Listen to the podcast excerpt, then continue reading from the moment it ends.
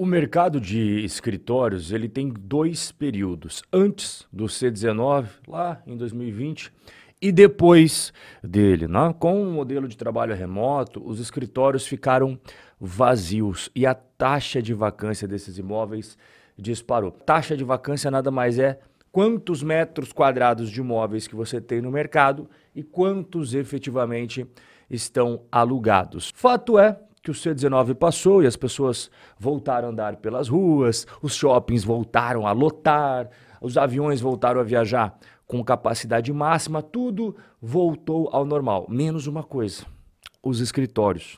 Eles nunca mais foram o mesmo. E é isso que nós vamos conversar a partir de agora. Eu vou te mostrar como que está o mercado de escritórios em 2024, uma análise atualizada e completa e é claro, principalmente o que esperar dos fundos imobiliários de escritórios daqui para frente. E a primeira coisa que a gente tem que analisar é a absorção bruta e líquida dos dois maiores mercados imobiliários de escritórios que nós temos no país, que é em São Paulo e também no Rio de Janeiro. Esses dados são os mais fresquinhos para você. E antes de ver os dados, a gente tem que entender o que é absorção bruta e o que é absorção líquida. Absorção bruta é o total de metros quadrados locados dentro de um intervalo de tempo. Então aqui vai contabilizar novas locações, renovações, trocas de inquilinos, tudo entra em absorção bruta. Já a absorção líquida é quantas áreas foram efetivamente locadas menos subtraindo as áreas devolvidas durante aquele mesmo período. E aqui na absorção líquida não é contabilizado as renovações ou trocas de inquilinos. Então, na prática, para a gente medir a temperatura do mercado, a absorção líquida passa a ser muito mais interessante do que meramente a absorção bruta. E é isso que a gente vai ver na tela. Aqui você está vendo primeiro semestre e segundo semestre de cada ano de 2019, 20, 21, 22 e o último ano passado de 2023. Quando essas barrinhas azuis aqui, ó, estão acima do nível zero, significa que teve uma absorção líquida positiva, ou seja, é um sinal bom. E quando as barrinhas estão para baixo do zero, significa que teve uma absorção líquida negativa. Em outras palavras, teve muito mais imóveis sendo devolvidos, entregues novamente aos proprietários, do que imóveis que foram alugados. Isso é reflexo de um mercado bem complicado e foi isso que a gente enfrentou aqui em 2020. Olha como 2019 estava crescendo, indo maravilhosamente bem e aqui entrou o C19. Então aqui já esfriou bem o mercado, caindo bastante absorção líquida, ela entrou para uma absorção líquida negativa e o fundo do poço foi aqui, ó no começo, seis meses de 2021. Depois o mercado começou a se recuperar um pouco, voltou a dar uma patinada e agora entrou aqui nessa absorção líquida maior dos últimos cinco anos. Mercado do Rio de Janeiro tem algumas semelhanças, mas também tem diferenças muito importantes. Aqui você está vendo separado por trimestres. Então, quando a gente analisa o primeiro e o segundo trimestre, de 2023 teve uma absorção líquida negativa. Tá vendo a barrinha em azul aqui, ó? Agora, nos outros trimestres, no final do ano, teve uma absorção líquida um pouco melhor. E junto com a absorção, você tem que mensurar a taxa de vacância. Como eu expliquei para você, taxa de vacância nada mais é que o quanto de metros quadrados que você possui e quantos efetivamente estão alugados. Em São Paulo, a taxa de vacância anda na casa ali dos 25, 23, 23, 25. Só que aqui vem o pulo do gato. Como você viu, a taxa de vacância geral mais atualizada é 23,5%. Mas quando a gente segmenta a cidade de São Paulo por micro-regiões, a história é muito diferente. Pegar ali a região da JK e da Faria Lima, as taxas de vacância são meros 5%. Aí a gente vai até a Berrine, taxa de vacância já aumenta para 20%. Chucre Zaidan, taxa de vacância já vai para 32%.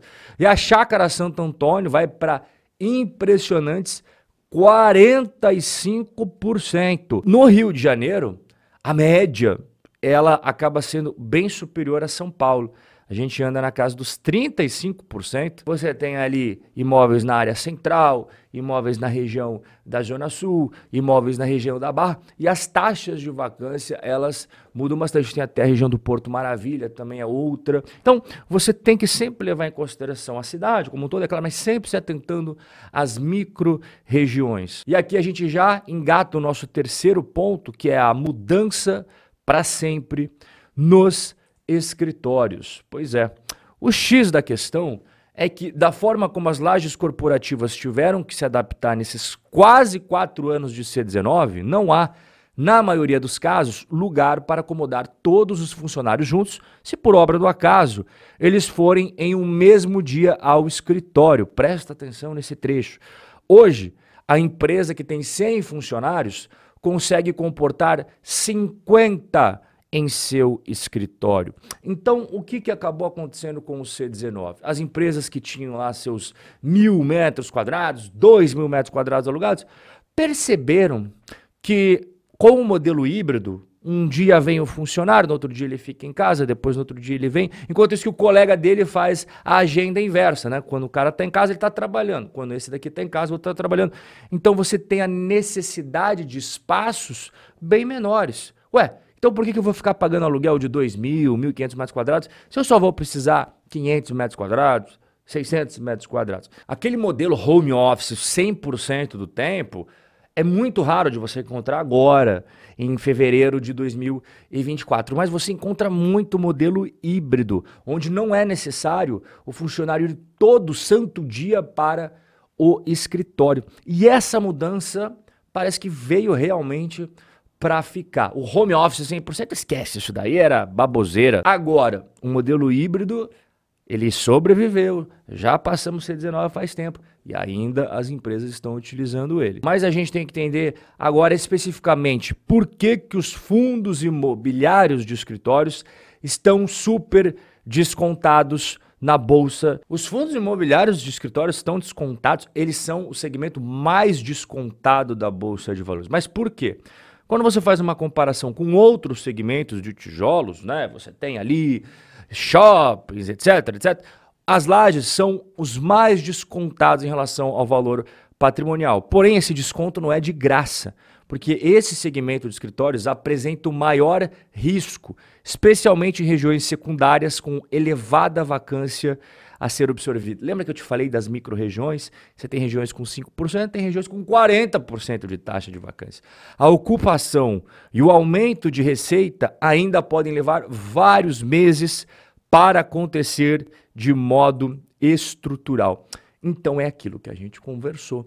Existem algumas mudanças no cenário como um todo dos escritórios, e não apenas no Brasil, na Europa, nos Estados Unidos, Canadá, que veio para ficar. E isso virou o mercado de cabeça para baixo.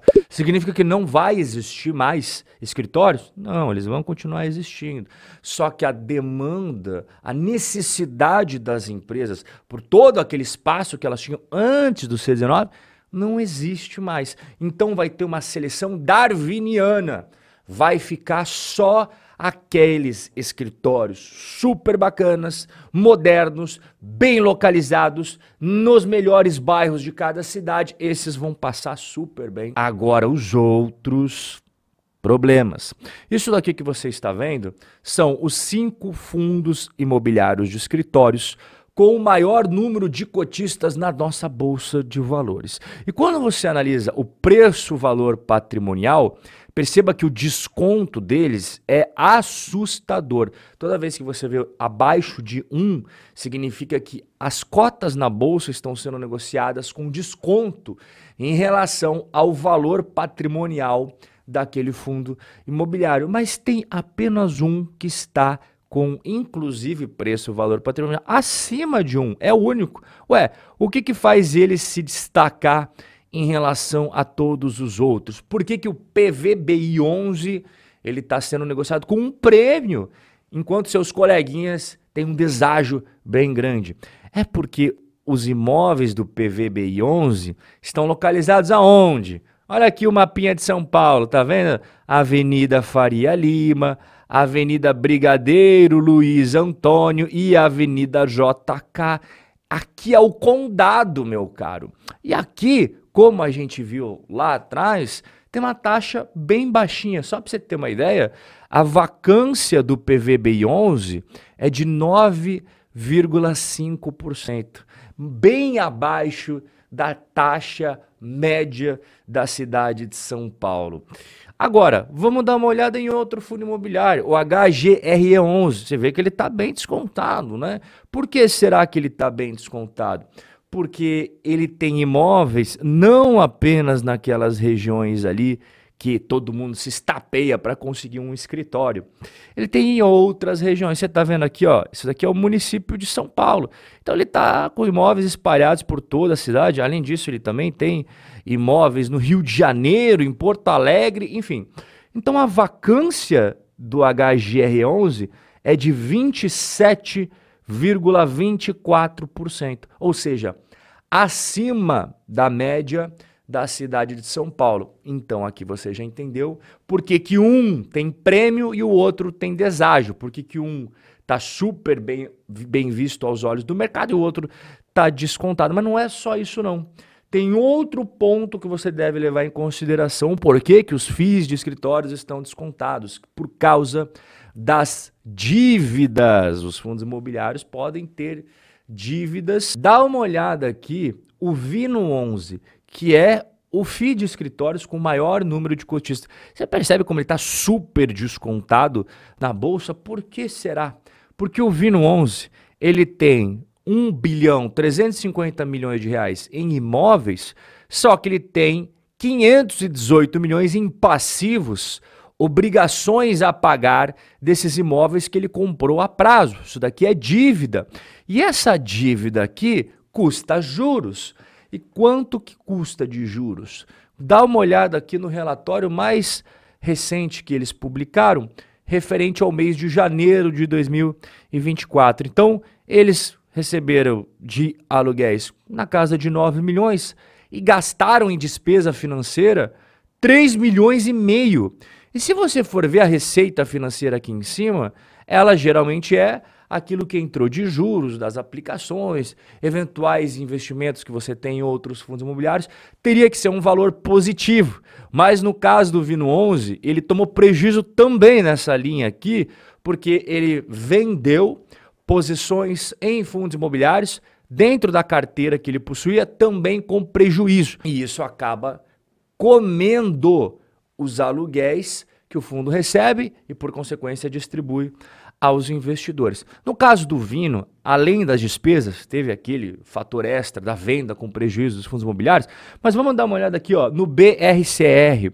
BRCR também, super descontado, né? Pois bem, vamos dar uma olhada aqui dentro. Ele tem aqui 3 bilhões e 417 milhões em imóveis, ele também tem cotas de outros fundos imobiliários, investimentos em renda fixa, mas quando você vê as obrigações por aquisições desses imóveis, é quase um bilhão de reais. Este valor que você está vendo aqui, ele também tem juros a ser pago, custa caro.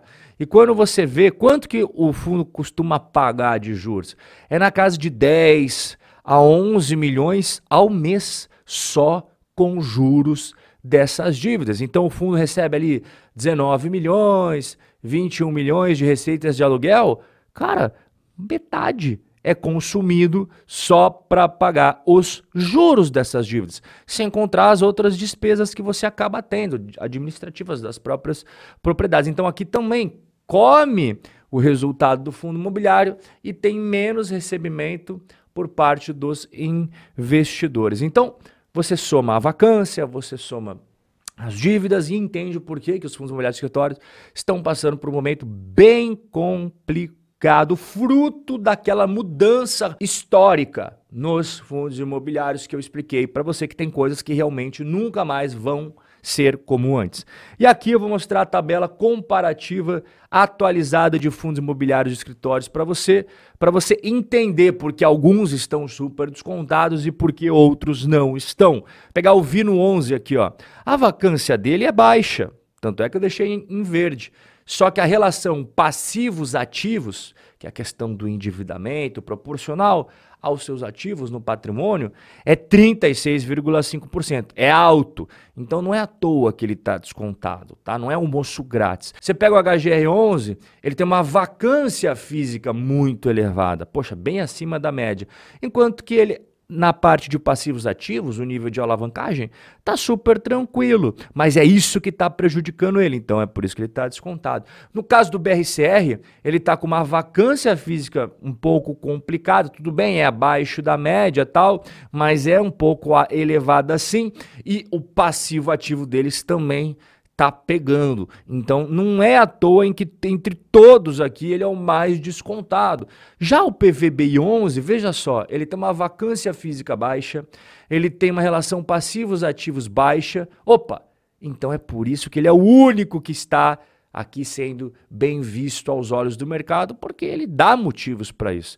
E o RB, RP11, ele está descontado por quê? Ele não tem alavancagem, mas tem uma taxa de vacância que é a mais alta entre todos os fundos imobiliários. Rob, muito obrigado. Agora eu entendi de uma vez por todas o que está acontecendo com os fundos imobiliários de escritórios, mas eu gostaria de uma ajuda para montar a minha carteira de investimentos e ter o acompanhamento de profissionais todo santo mês ali na hora de eu fazer o balanceamento, fazer novos investimentos. Então você vai fazer o seguinte, meu caro, você vai enviar um e-mail para este lugar que está aparecendo na sua tela contato@robcorreia.com.br. No e-mail você vai informar o seu nome e o seu WhatsApp para que a equipe possa entrar em contato contigo e te apresentar como que funciona a nossa consultoria de investimentos. O nosso bate-papo de hoje vai ficando por aqui. Um forte abraço, fica com Deus e eu te vejo amanhã neste mesmo lugar. Até lá!